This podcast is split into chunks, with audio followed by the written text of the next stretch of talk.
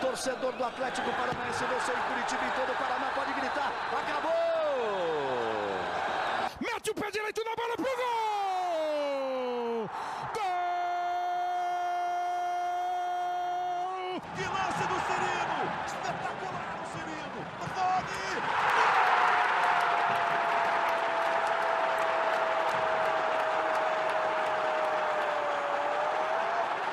Fala galera atleticana, começa agora mais um podcast do Atlético no GE. Sabe de quem? Do Atlético! Essa é a edição 46 e o tema principal é a saída de Paulo André do Furacão. O dirigente se desligou do clube no final de outubro do ano passado e dá sua primeira entrevista para falar sobre sua passagem em um cargo fora do gramado. Nesse episódio, vamos debater como foi a transição do campo para fora dele, os erros e acertos no planejamento rubro-negro da última temporada e muito mais.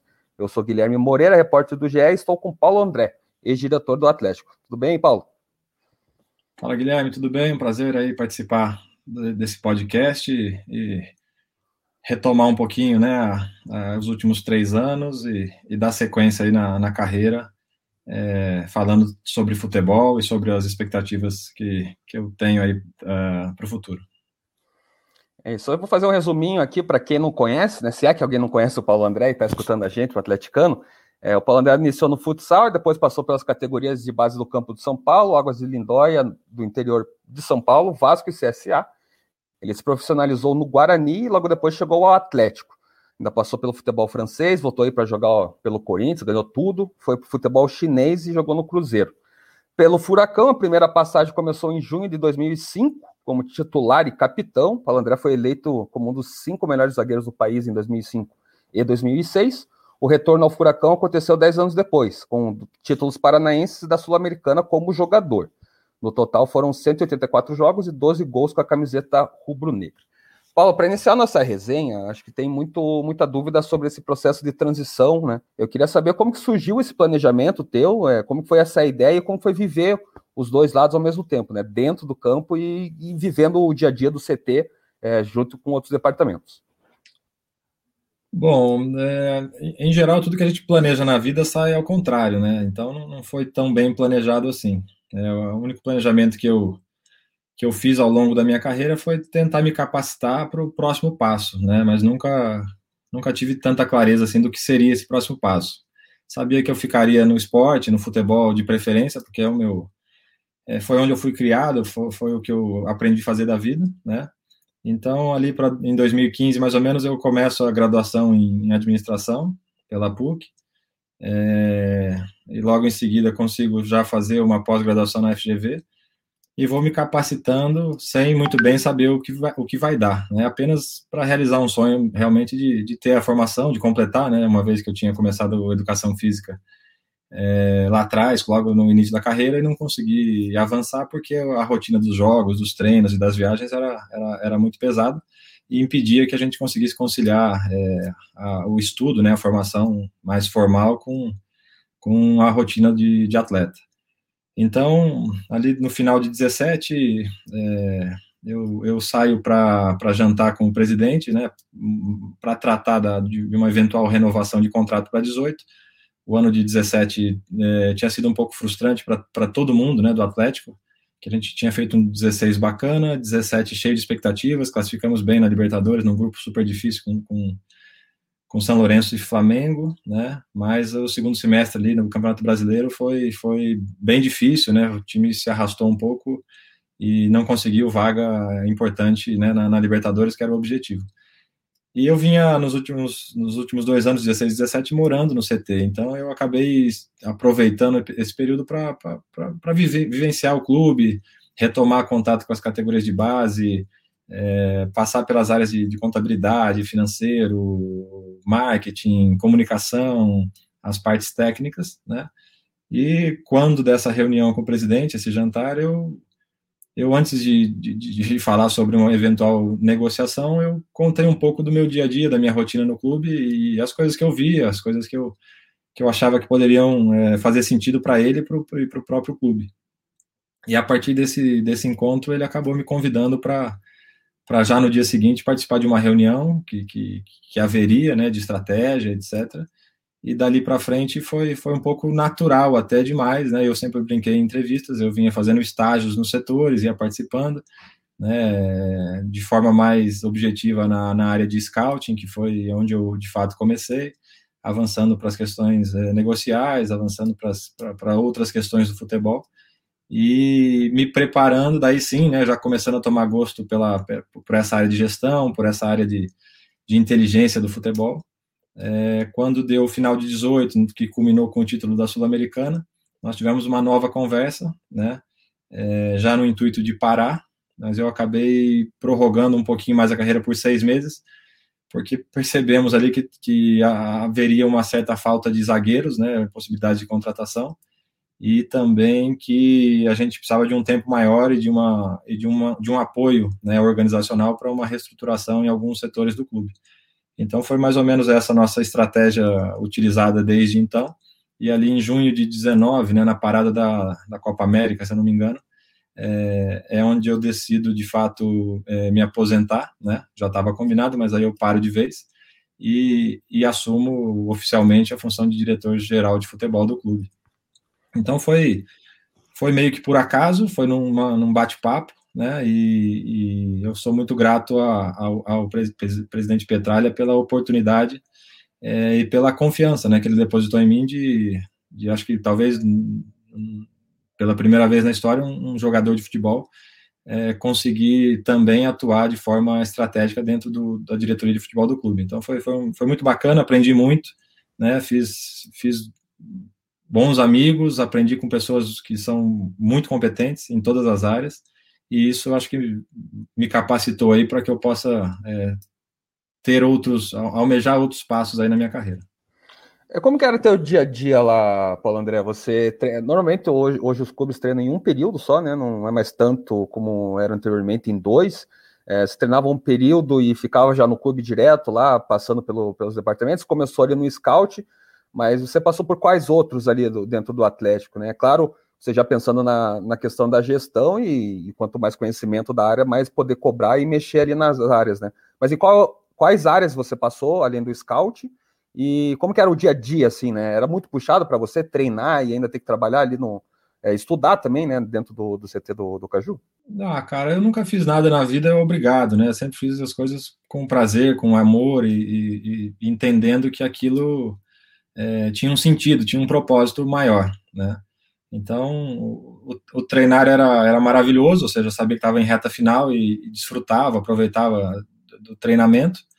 É, não conseguia descansar tão bem, isso é fato, né? Mas também o outro lado, né? O contraturno ali trabalhando no dia a dia do clube, participando das reuniões, é, entendendo o funcionamento da, das áreas, também me dava prazer. Então foi, foi, foi, foram praticamente 18 meses puxados, né, bem intensos. É, às vezes saía correndo do treino, tomava banho, já sentava para reunião, né, com o presidente, com, com o Márcio Lara, com, com outras, outras pessoas. Então foi muito bacana, assim, foi, foi de um aprendizado muito grande, até porque o Atlético é, é referência né, no, na América do Sul, enquanto gestão, enquanto é, metodologia, enquanto formas de, de, de negociar. Então, tudo isso para mim enriquecia meu cotidiano, eram experiências novas e isso me estimulava a, a seguir em frente. Sempre com muito respeito ao trabalho, à dedicação, né, aos, meus companheiros e também à comissão técnica. É, mas era uma coisa que, em certo momento, passou a me dar mais prazer do que estar no campo. Então, foi, isso sim foi natural e, e o final da carreira fez mais sentido, foi, foi facilitado realmente, porque eu já tinha uma nova paixão ali aparecendo e que, e que, e que me parecia é, ser o próximo passo realmente de, de carreira que eu ia tomar. É, me chama a atenção, até teve uma declaração quando você, acho que no Bem Amigos, que você fala que redescobriu o prazer de jogar futebol com o Diniz né, naquela ocasião, e você também comentando agora né, que desfrutou esse final de carreira seu, né? É, eu acho que muito também por conta de, de ter essa nova paixão tua, já está meio que preparado para atingir uma nova função é, o quanto é importante é um jogador é, que está em final de carreira se planejar justamente para isso, né? Para não ficar aquele receio de, de, não saber como quando parar, é, ter aquele me medo de parar e não sabe o que vai fazer da vida. É, acho que falta até um pouco de mais investimento, mais, mais empresas se, se especializando nisso para dar esse suporte para os jogadores que estão em final de carreira?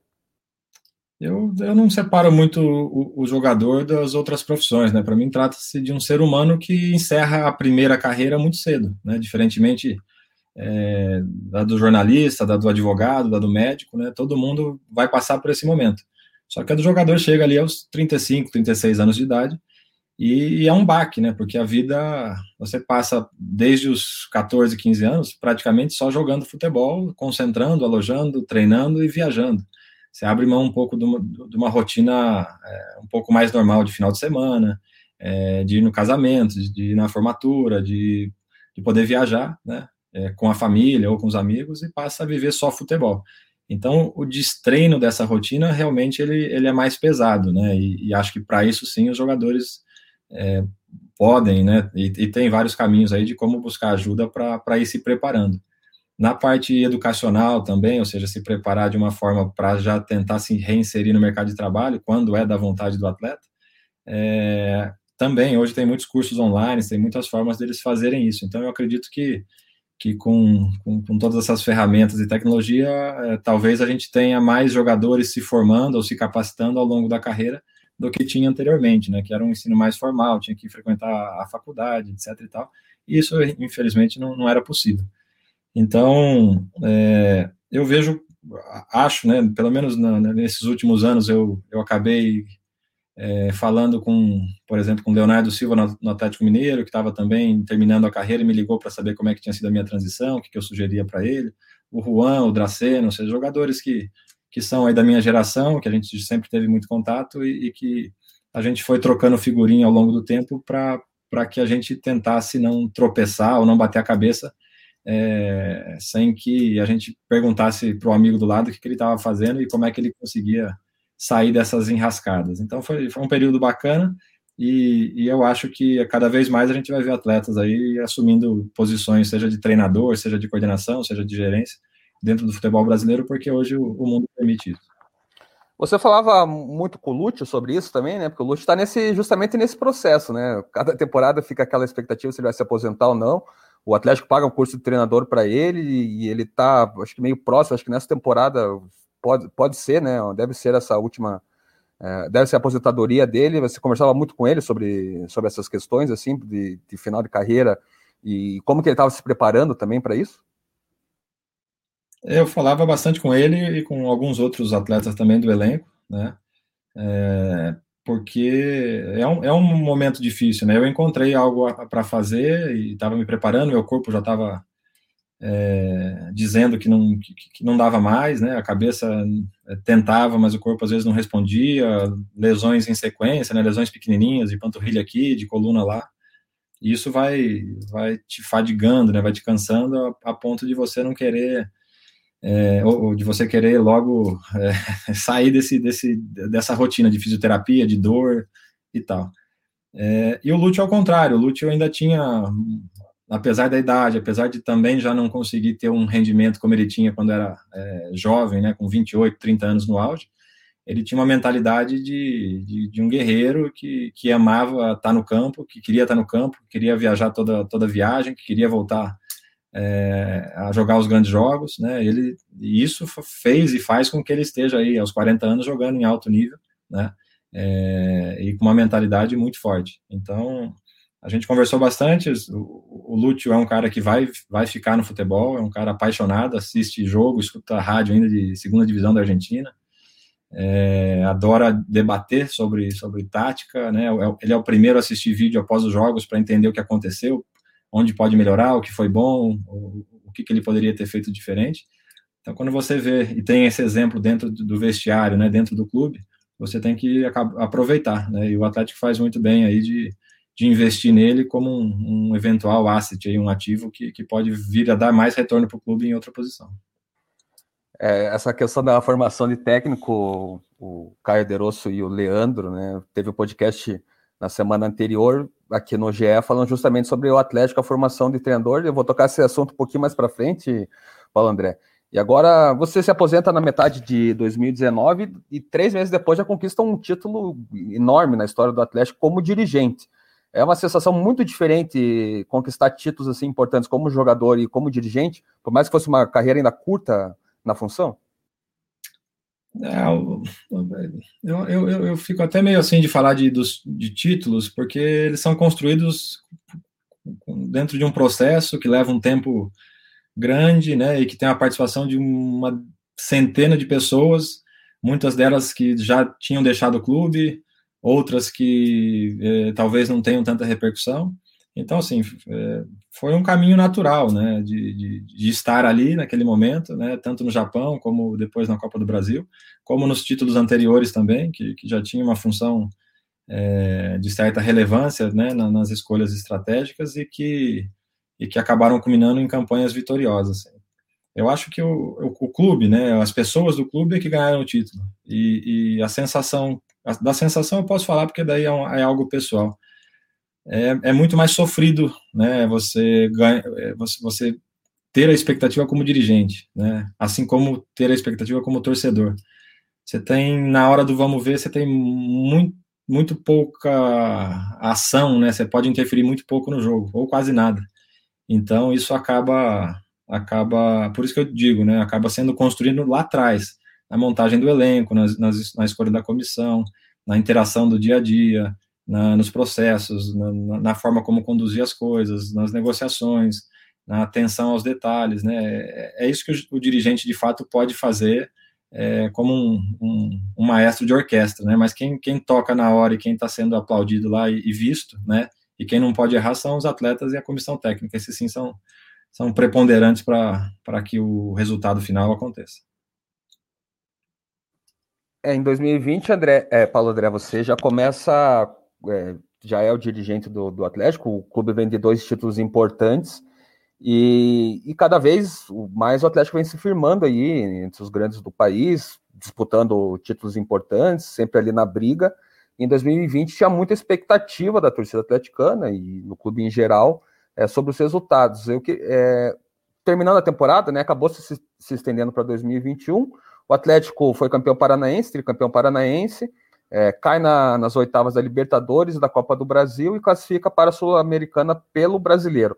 É, qual, e a gente sabe que o, clube tem a traça metas né, durante o antes de começar a temporada para ver onde pode chegar e tudo mais. Qual que eram as metas do, do Atlético no início de 2020? Bom, 2020 foi um ano muito turbulento, sobretudo por causa da, da enfermidade do, do presidente Petralha, né, que, que não pôde estar tão presente no dia a dia do clube no início do ano, né, é, a gente tinha uma, um, planejamento estratégico de, de, de, provavelmente não ter que vender ninguém, ou se fôssemos vender, venderíamos o, o Bruno Guimarães. E no final de janeiro, começo de fevereiro, a, a, acontece né, uma, uma, debanda, uma debandada por vários motivos, várias razões, que, que são, é, que podemos considerar que são as leis de mercado, ou seja, propostas muito boas, interessantes, é, uma valorização expressiva dos jogadores que, que, realmente venceram nos últimos dois anos, então contratos muito maiores para eles, né? E aí você tem um, um, trade que é que é escolher se você prefere ficar com esse cara aqui e segurar ele mais um pouco, é, apesar de ele não não poder não estar bem humorado, né, e disposto a, a, a voltar a competir no mesmo nível, porque ele perdeu uma chance da vida dele, né? uh, ou fazer a negociação e tentar correr atrás do prejuízo e encontrar soluções no mercado, né, dentro da, da, das diretrizes orçamentárias e, eh, e, técnicas do clube. Né? Essas, essas, todas as decisões de, de, de, de compra e venda, elas, são, elas sempre são discutidas né, a, a várias mãos, né, a várias bocas, é, e a decisão é do presidente, porque tem uma visão macro e estratégica muito maior do que de todas as pessoas que, que trabalham no clube. Então, quando em fevereiro a gente acaba vendendo ali cinco, seis jogadores, né, com, com, com o Bruno Guimarães incluso, é, a gente sai para o mercado né, e, e, começa um trabalho de tentar uh, encontrar soluções em quase todas as posições, porque além desses cinco, seis atletas que foram vendidos, a gente teve 10 ou 11 atletas que, que não haviam sido renovados, né, seus contratos é, por empréstimo não haviam sido renovados. O caso do Mário, o caso do Pedro Henrique, do Camacho, do Marco Rubio, é, do Brian Romero, do Tony Anderson, muitos deles valorizados, né, o caso do Mário, que foi para o Santos, do, do, do, Tony Anderson, que foi para o Red Bull, vendido por mais de 4 milhões de dólares, né, o Thiago Nunes acabou levando o Camacho e Pedro Henrique para o Corinthians. É, e aí a gente também perdeu o Marco Rubem emprestado, Marcelo Cirino final de contrato. Todos, né, a gente já vinha tentando ao longo de, de 2019 a renovação, mas é, os atletas, seus empresários, os clubes de origem, todos vão dificultando as coisas, né, e a gente é, entendeu que, que a gente teria que ir para o mercado. O Atlético sempre teve uma característica de, de montagem de elenco, né, de passando ali o primeiro trimestre, ou seja, esperar um pouco andar o mercado para sentir quais são os jogadores com potencial dos grandes clubes que às vezes não estão sendo utilizados ou estão insatisfeitos e trazer esses jogadores, né, num empréstimo gratuito com custo mais baixo. E só que o que aconteceu em 2020 é que com todo o dinheiro, né, que o Atlético conseguiu arrecadar com as vendas e com os títulos e sobretudo com os títulos, né, na competição esportiva com esses clubes grandes, é, ficou muito difícil a gente pedir jogador emprestado, né? Porque eles falam, pô, vocês estão cheios de dinheiro, vocês vão querer ganhar de novo com jogadores nossos. Então é hora de, de botar a mão no, no bolso aí e gastar. E a gente sabe que a política do clube não é essa, né? E que é, só em casos extremos é que realmente os, esses, esse tipo de investimento é feito. Né? Os jogadores acima da média, que, que, que normalmente deveriam repor bem as posições, são jogadores extremamente caros. Né? É, e a gente teria que atacar um mercado intermediário de jogadores que, que historicamente a gente traria por empréstimo gratuito e a gente dessa vez ou nesse ano teria que para convencer ou pelo menos para ter um plantel é, um pouco mais equilibrado e, no, e num nível é, competitivo alto a gente teria que comprá-los né e aí aumenta-se o risco da operação é, aumenta-se o passivo, porque os contratos são longos, você não vai comprar um ativo e vai fazer um contrato de um, dois anos, tem que fazer um contratos mais longos, né? É, e tudo isso em meio à pandemia, porque a gente falou que os jogadores foram vendidos em fevereiro, quando chegou março, tudo parou, né? E ninguém mais, é, nem nos outros clubes, sabia o que fazer no sentido, vamos vender, não vamos vender, segura mais um pouco, o que, que a gente faz? Então ficou aquela loucura. E a gente voltou ao mercado já ali para o mês de julho, né? Ou seja, isso faz com que a gente tenha pouco tempo de preparação, de adaptação desses atletas que vão chegando para uma sequência de trabalho, é, como aconteceu, né? Um grupo bem importante do Atlético de 2016 até 2018 continuou no clube em 2019 também. Então foi o primeiro ano de, de, de rompimento dessa, dessa, dessa grande base, né, desse esqueleto da, da equipe e a gente sabia que era um ano de transição. Então, pra, até para não me alongar demais aqui e, e, ficar um pouco pesada e densa a resposta, o objetivo era realmente entender que era um ano de transição e que a gente eh, teria que terminar ali entre 8 e 12 para conseguir colocar os meninos em campo, para dar uma, uma minutagem suficiente. E, e aí, a partir de agora, de 21, 21, a gente poder retomar o caminho aí de, de competir em alto nível. Tudo isso evidentemente pela dificuldade de mercado. Né? Quando começou o ano, a gente queria competir e a gente achou que poderia é, competir em alto nível com, com todos os demais clubes aí brigando por títulos. É, você falou bem da, da reformulação do, do, elenco, né? São quase 20 saídas, você citou vários nomes deles. Teve a, a questão da pandemia e, e a própria punição do caso Rony. É, você já falou bem assim sobre a reformulação. É, quanto que a, que a pandemia e até a punição dificulta para vocês? O Atlético é um time que, que é formador, aposta muito na base e acaba suprindo, às vezes, muita, muito jogador que precisa ir no, ir no mercado, mas atrapalhou bastante a, a, questão de mercado mesmo do Atlético. Quanto que cada um influenciou nessa formação do elenco do Atlético que acabou receber, recebendo certas críticas aí no, no início da temporada? Eu acho que foi um ano atípico e, e, influenciou a partir da pandemia já, que a punição veio um pouco depois. É, então a gente corre, felizmente a gente teve ali até o final de julho, né, é, o começo de agosto para fazer as operações necessárias, é, evidentemente que não tão estruturadas, mas que e a gente optou, na verdade a gente o, o, que, o que aconteceu de fato é que a gente optou por ao invés de investir em jogadores é, medianos, né, com, com capital alto, a gente acabou trazendo muitos jogadores é, de destaque com maior projeção, né, é, para o sub-23, para o sub-21, para o sub-20, né, como é o caso do, do, do Reinaldo, do Julimar, do Jajá, do Van Patrick, do Mingote, é, do, do, próprio, e, ou seja, muitos jogadores que a gente olhava no mercado e falava, pô, tem esse extremo que de tal time que ganha uma vez e meia o nosso teto, né? E que talvez pudesse nos atender. Ou tem um menino que é muito mais barato, que ganha muito menos, muito menos, coisa de 70 vezes a menos que esse, e que daqui a um ano vai estar pronto. Então, esse foi um risco que, que um risco técnico que eu também assumi, né? E, e entendendo que tudo é um processo e leva tempo, é, para que e pensando no longo prazo do clube, né? Porque foi o que eu aprendi ali com, com o próprio presidente ao longo desses 25 anos, que foi sempre investir em, em, em formação, infraestrutura e tecnologia, né? Então, os meninos que devem começar a jogar ou que estão sendo convocados agora são todos os meninos que vieram nessa gestão, né? E que a gente tinha convicção de que seriam ativos aí muito rentáveis para o clube. E tentando apagar o fogo do time profissional, né, que evidentemente ficou descoberto, né, os pés e cabeças ficaram descobertos, a gente tentou encontrar soluções ali que pudessem ser, ser mais harmoniosas, é, com os evidentes acertos e erros aí que, que, que alguns erros aí que, que, que, levam tempo e daqui a pouco vão virar acerto e alguns erros de fato que, que provavelmente é, vão acabar sendo emprestados e tendo carreira em outro clube porque infelizmente não conseguiram ter sucesso no Atlético. É justamente nesse ponto que eu queria chegar, Paulo André. É, muitas críticas é, ficaram, a maioria das críticas acho que ficou em cima de você, assim, né? Nesse período aí, nessa questão de reformulação, falaram muito que não, se você não soube lidar com as saídas e entradas. É, passado já quase cinco meses aí da tua saída do, do Atlético, é, o que, que você considera que, que possa ter errado é, nesse último, nessa última temporada do Atlético? Você avaliando, sei que você, você é um cara que, que, reflete muito sobre a tua, o teu trabalho, que já era assim dentro de campo e penso que seja assim também fora de campo. É, o que, que você pensa, pô, podia ter mudado aqui, podia ter eh, escolhido um técnico antes, podia ter investido um pouquinho mais naquele técnico para trazer e não Dorival. O que, que, você, que você avalia que poderia ter feito diferente nesse, nesse período?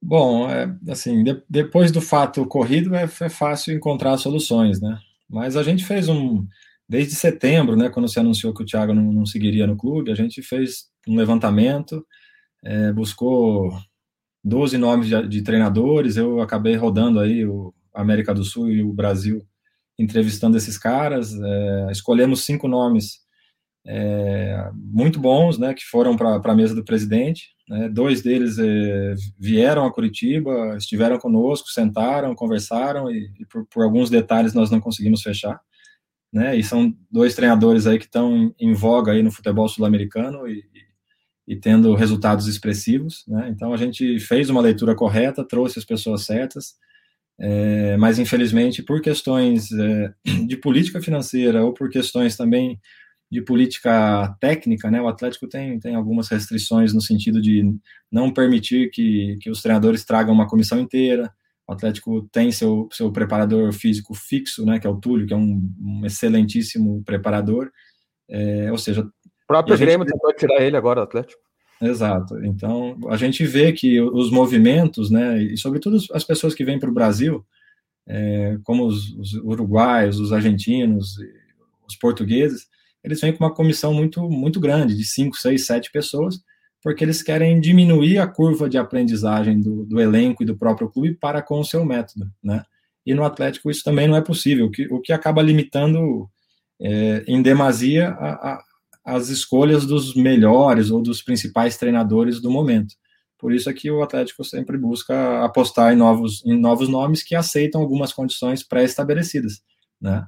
Mas ao mesmo tempo e em contrapartida, é, o Atlético consegue seguir um, uma linha mestra, né, que o conduz a, a, a anos de sucesso, porque tem é, essa metodologia muito clara e definida e com muito investimento, investi com muito investimento feito ao longo dos últimos anos, né, como é o caso da Exos, que veio para melhorar a performance, como é o caso de outras consultorias que passaram pelo clube, e você não pode simplesmente trazer conhecimento e depois vem alguém de fora e muda tudo e você joga tudo fora e começa de novo. Então, há, dois pontos de vista aí interessantes e você tem que escolher um caminho. Do, do Atlético está escolhido pelo presidente e a gente está ali para normalmente é, e frequentemente é, exercer essa função de, de, de, realizar aquilo que a estratégia manda. Então, é, nesse caso, a gente demorou por isso, porque conseguiu o contato, conseguiu convencê-los do projeto, mas na hora de, de, fechar faltaram alguns acertos. E aí a gente acabou seguindo, né, buscando é, na figura do Dorival, um, um treinador experiente, né, que estava retomando seu trabalho depois da doença que teve, mas que tinha um histórico bacana de trabalhar com jovens, que gostava né, desse tipo de desafio, que tinha uma, uma forma de jogar ofensiva que a gente eh, acreditou que pudesse colar, né? E o Dorival veio com, com o peito aberto e, e fez o possível ali também para fazer o, o, time andar, né? Foi uma relação muito bacana, um amigo que eu fiz dentro do futebol, mas infelizmente eh, naquele momento ali de, de início de campeonato brasileiro foi feito o desligamento para a gente tentar encontrar algo mais parecido com com o que a gente vinha praticando anteriormente, né? Que era um jogo mais vertical, um jogo mais intenso, um jogo mais, mais é, é, vamos dizer, mais, mais, mais a cara do Atlético, né? É, e aí, num ano de transição, com mudança de treinador no meio do caminho, com pandemia, essa oscilação que aconteceu, eu, eu tenho ela como, como natural, faz parte do, do, de qualquer processo, de qualquer coisa que, que a gente faça na vida, né? Não só de clube de futebol, mas, mas de qualquer coisa. Então, é, foi, pra, na minha opinião, isso, isso pesou bastante e dificultou é, é, a caminhada esse ano, né? Todos esses fatores somados dificultaram a caminhada esse ano. É, você comentou ali na, na outra resposta, Paulo, que é, muitos podem considerar erro nessa temporada que vai virar acerto no, na, na, temporada de 2021 ou 2022. Uma contratação muito polêmica na sua gestão foi do Carlos Eduardo, vindo do Palmeiras, com certo investimento do Atlético, começou meio mal, deu uma, uma crescida ali no, no, Campeonato Brasileiro e terminou também meio irregular. Tá? Teve um altos e baixos aí na temporada. Você acha que ele é um, é um investimento que, que ainda vai dar retorno para o Atlético? É, como que vocês avaliaram essa, essa vinda dele para o Furacão? Bom, o Carlos é, é, é, um caso bem claro dessa história toda, né? Que, que né, contextualizando as, a, algumas das escolhas. É, naquele momento, né, a gente não pensava em perder o Rony, a gente queria trazer um substituto, na verdade, para a saída do Brian Romero, e que, que era um jogador muito intenso, muito rápido, né, mas que talvez não tenha tido tanto espaço aqui. Esse ano conseguiu ir muito bem lá no Defensa e Justiça, é, se tornando campeão da, da Sul-Americana e um dos principais jogadores do torneio. É, dentre as opções de extremo naquele momento havia três ou quatro, né, de jogadores já com um pouco mais de nome é, que poderiam é, nos apoiar. E das opera de todas as operações tentadas, né? Porque tem isso, eu também que eu, eu, a gente a gente sempre quer o melhor jogador, né? Mas na, na, hora de realizar o negócio, na hora de, de convencer o empresário, na hora de convencer o, outro clube a vender dentro do preço que a gente quer comprar, na hora de etc, é, há grandes dificuldades. Esse, esse é um esse é uma das talvez uma das maiores caixas pretas aí do, do futebol brasileiro, né? Ninguém fala muito sobre isso, porque as negociações são bem são bem escondidas, né? É, mas as dificuldades são enormes e, e, passa muito por, por oportunidade, por momento e etc. É, e o Carlos era um dentre algum, alguns atletas que a gente poderia trazer, né? É, mas os atletas de, de, um nível muito parecido, com salários até bem maiores do que o do próprio Carlos. O Carlos tinha feito um bom campeonato no Goiás, a gente achou que tinha velocidade, que era um cara vertical, que tinha drible, ou seja, a gente achou que era um, um, um atleta que poderia aportar à equipe, né? Desde que ele tivesse tempo para se adaptar ao clube, para entender a lógica de jogo que a gente vinha praticando. É, mas com as próprias saídas e tal, né, e com algumas lesões, o Vitinho se lesionou, o Nicão se lesionou, ele acabou sendo exposto muito cedo, né, desde o princípio, é, sofreu um pouco, levantou, né, eu acho que é um, é um jogador que o clube pode conseguir pelo menos retornar aquilo que investiu, e esse ano, nada, nada, acabou fazendo aí é, sete, oito gols, deu, deu algumas assistências, ou seja, fez um ano é, no Campeonato Brasileiro, sobretudo, que, que, que para um extremo eu acho que está tá, tá contento. É, já outra posição que, que a torcida cobrou muito pela saída do Marco Rubio, é claro, foi um nome muito importante na, na temporada anterior, a 2020, é a posição de centroavante, né? O Pablo tinha saído, tinha sido vendido para São Paulo, aí chega o Marco Rubem e supre super bem também a, a saída do, do, do Pablo. E o Atlético não, não contrata, né? Um, o Tony Anderson também, que era, um, que era digamos, reserva do, do Marco Ruben, vai é comprado pelo, pelo Bragantino.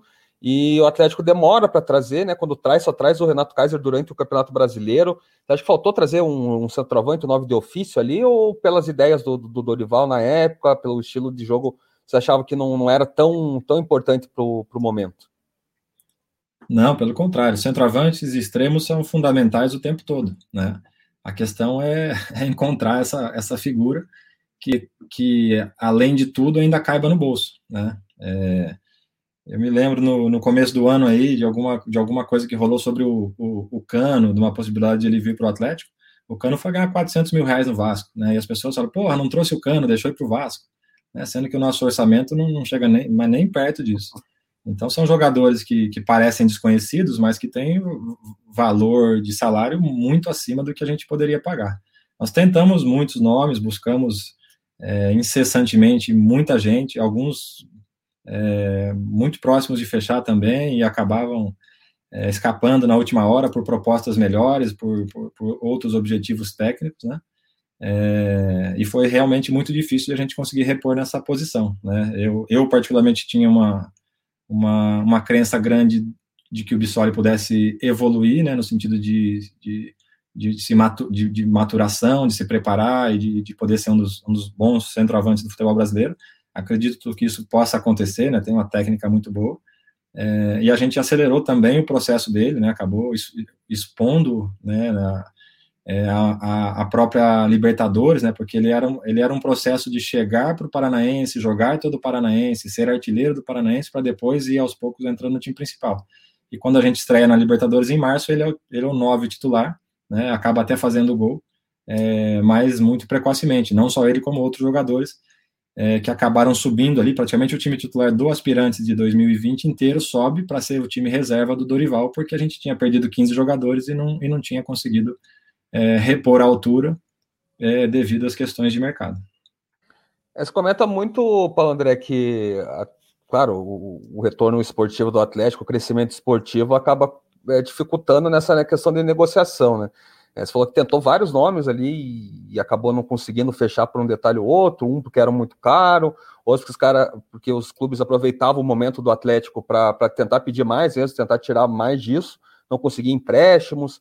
É, como que o, o, clube pode fazer? Você já saiu né, do, do, do, Atlético, mas como que o clube pode é, resolver essa pendência, né? Viver esse novo momento que, que não é mais um. Ah, vamos emprestar para o Atlético para ganhar lá a rodagem, depois ele vem aqui com, com retorno ou ganha dinheiro em cima. Como que muda esse, esse panorama do Atlético para conseguir trazer bons valores e deixar o time competitivo além da, da base, né? Além de pegar jogadores da base e subir para o profissional?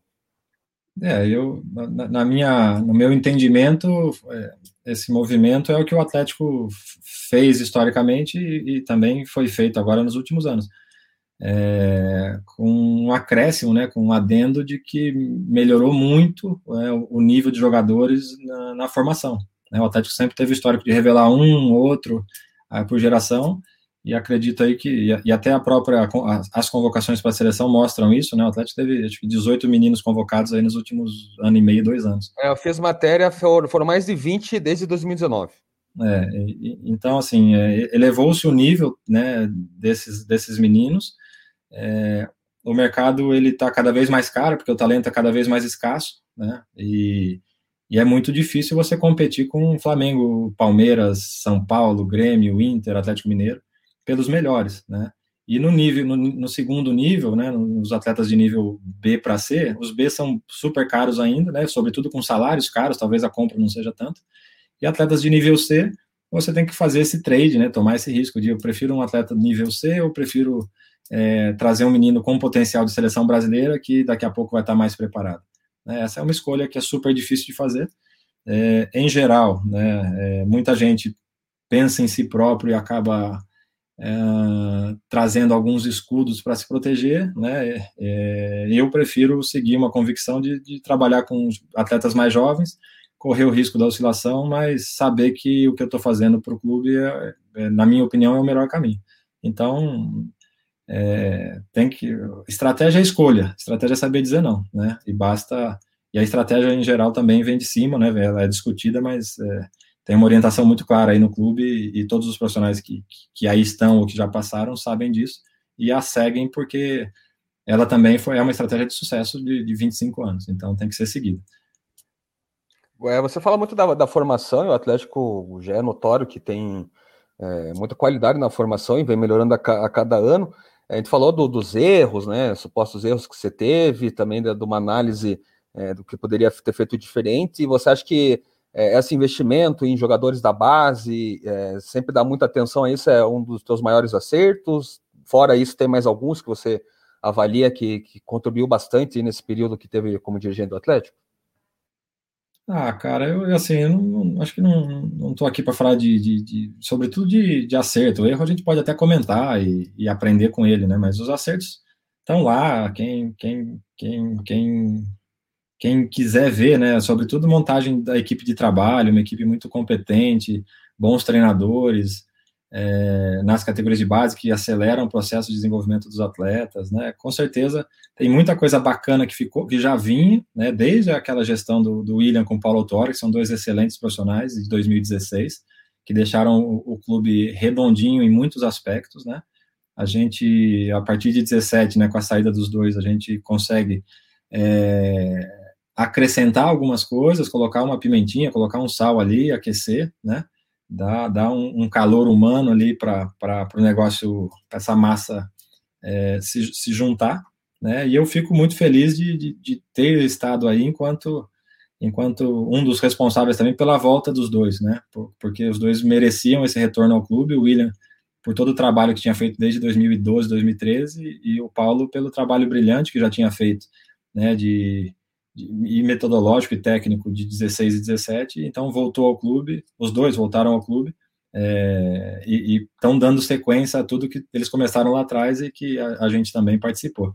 Então, não, não tem erros e acertos individuais, acho que tudo é de equipe, tudo é de contexto, né? E a gente aprende, evidentemente. Acho que a gente tem que assumir que poderia ter sido melhor é, e também assumir que teve coisa muito bacana que foi feita e que vai ficar aí de legado para o clube essa, digamos, a formulação que teve, né, com a, com a, volta da dupla, você saindo, saiu é, Eduardo Bal, saiu o Rogério, muitos é, funcionários até ligados, mais próximos a você também saiu. Você vê como um movimento natural do clube ter essas saídas e entradas? Como que você, que você viu esse movimento quando, quando você saiu do, do Atlético? É, o movimento no Atlético em geral ele é histórico, né? Ele, é feito de ciclos, né? E, e, essa é uma forma de gestão, não, não é pessoal contra ninguém, né? É, e, o, e, o, presidente tem clareza disso que não, não há dolo, né? Não há intenção, né? Ninguém tem intenção de errar, ou pouca gente tem intenção de errar, ou de fazer isso ou aquilo. É, e essas mudanças de ciclos são muito naturais no, no Atlético, como aconteceu ali de 16, de 17 para 18, como tinha acontecido anteriormente, né? É, lá na minha época, em 2005 e 2006 também aconteceu, ou seja, é super natural, é uma forma do presidente conseguir retomar né, as suas, as suas a, a motivação, a, a, as rédeas ali do, do, dia a dia, e acho que isso está tá mais do que comprovado que funciona, né, é, fica de novo a gratidão, fica é, o entusiasmo pela, pelas coisas vividas, né, e, a, e a parceria aí com grandes amigos que eu deixei no clube a tua saída do Atlético não teve assim rusgas, né? Não teve uma ruptura forte com, com, o presidente. Foi uma saída amena, digamos assim. Foi uma saída bem tranquila, bem, bem amena. Né? Eu coloquei meu cargo à disposição é, por achar que é, a pressão sobre ele, sobre o clube, sobre os atletas era muito grande e que possivelmente com a minha saída e tirando, né, esse alvo né, da, da que, que, que, tinha sobre mim, né, e eu assumo toda essa responsabilidade, eu estou ali para assumir essa responsabilidade de fato, é, mas saindo essa, essa pressão, tudo poderia andar melhor, né, e ele topou, foi o que ele fez, ele, ele, ele aceitou, né, essa, essa minha sugestão, e nós é, seguimos um caminho bem tranquilo, sem nenhum tipo de ruptura, é, e de novo, é, tenho ele como, como ídolo, como como um, um, um exemplo aí a, a, tentar chegar perto do que ele já fez e do que ele, do que ele ainda vai fazer pelo futebol brasileiro. É, Paulo, durante a nossa conversa a gente falou ali da, da questão do treinador, até você explicou como que foi essa busca e o Atlético está tendo, assim, digamos, dificuldades de volta, né, para trazer um treinador. É, estamos aí, o Atlético vai se representar dia 15 de, de março, não tem um treinador ainda para o time principal, trouxe o Antônio, trouxe o Bernardo, trouxe o, o Lazzaroni também, agora para a comissão.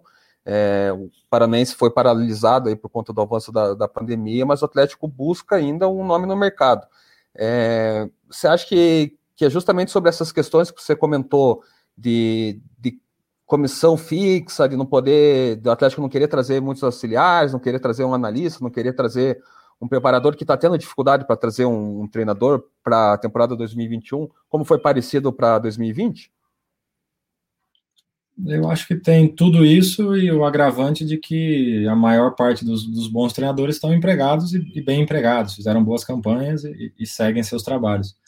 Então, há, há, poucos nomes aí desempregados, é, os, os, os, melhores que tem é, têm a, a, o seu formato de comissão e talvez não estejam abrindo mão disso. Além disso, o aspecto financeiro, que sempre pesa, né? Então, mas tenho certeza que eles encontrarão mais uma vez uma, solu uma solução inteligente, mais barata e que dê tanto resultado ou até mais resultado do que é, trazer um cara é, que às vezes chama chama uma repercussão de início, mas depois é, não consegue sustentar com, com, com, o dia a dia.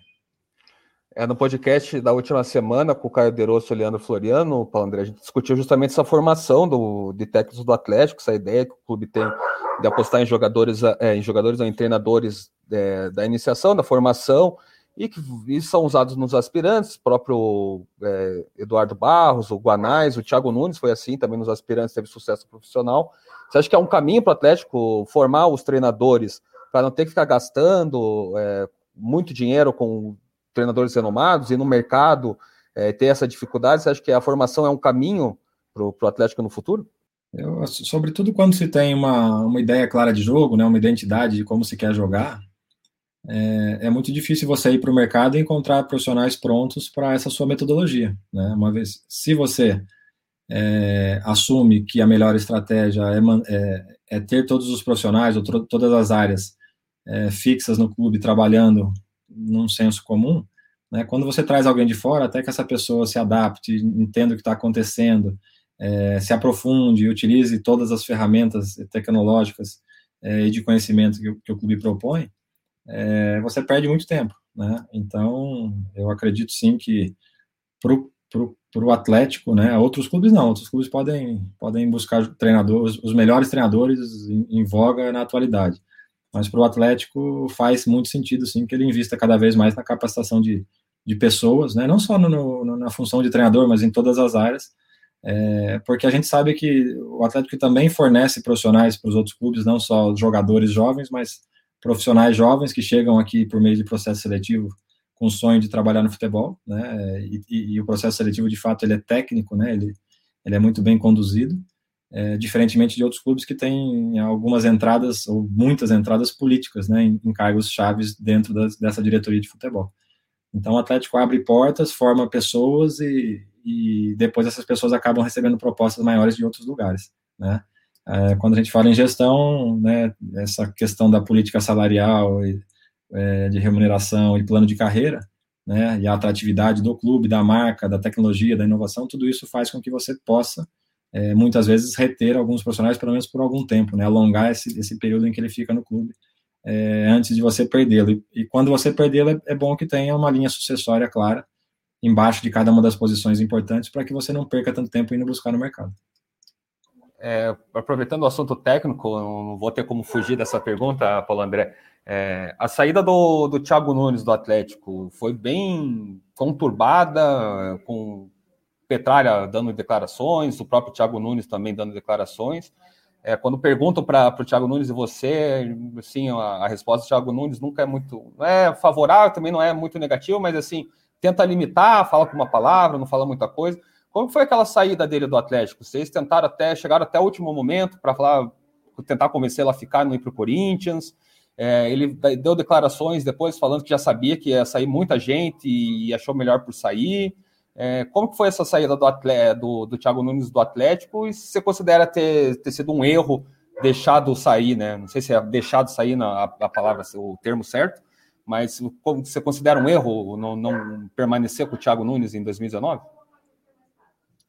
É, de, pelo contrário, né? O que a gente mais fez foi força para que ele ficasse. Né? Fizemos desde antes da, desde muito antes da final da, da Copa do Brasil, a gente vinha conversando, né? Tentando encontrar um, um, um delta ali que pudesse é, atendê-lo, né? Mas que também pudesse é, atender às expectativas do clube, né, com relação à sua política orçamentária.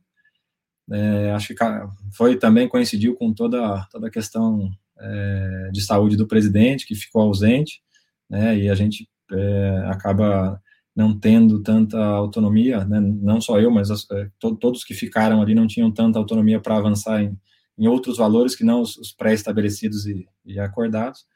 É, quando o presidente volta da cirurgia, a gente faz mais uma reunião importante, né, e faz uma oferta que talvez tenha sido a maior oferta é, financeira para um treinador na história do clube, mas é, o Thiago tinha já é, clareza de que uh, o melhor caminho para ele seria sair, seria buscar novos, novos voos. Então, é, como, as, como havia muito alinhamento no sentido de resultado, como havia uma expectativa muito grande por parte de todos os, os, os todo o lado atleticano, né, de que ele pudesse continuar e que a gente pudesse continuar vencendo, evidentemente que ficou a frustração, né, quando ele optou por sair.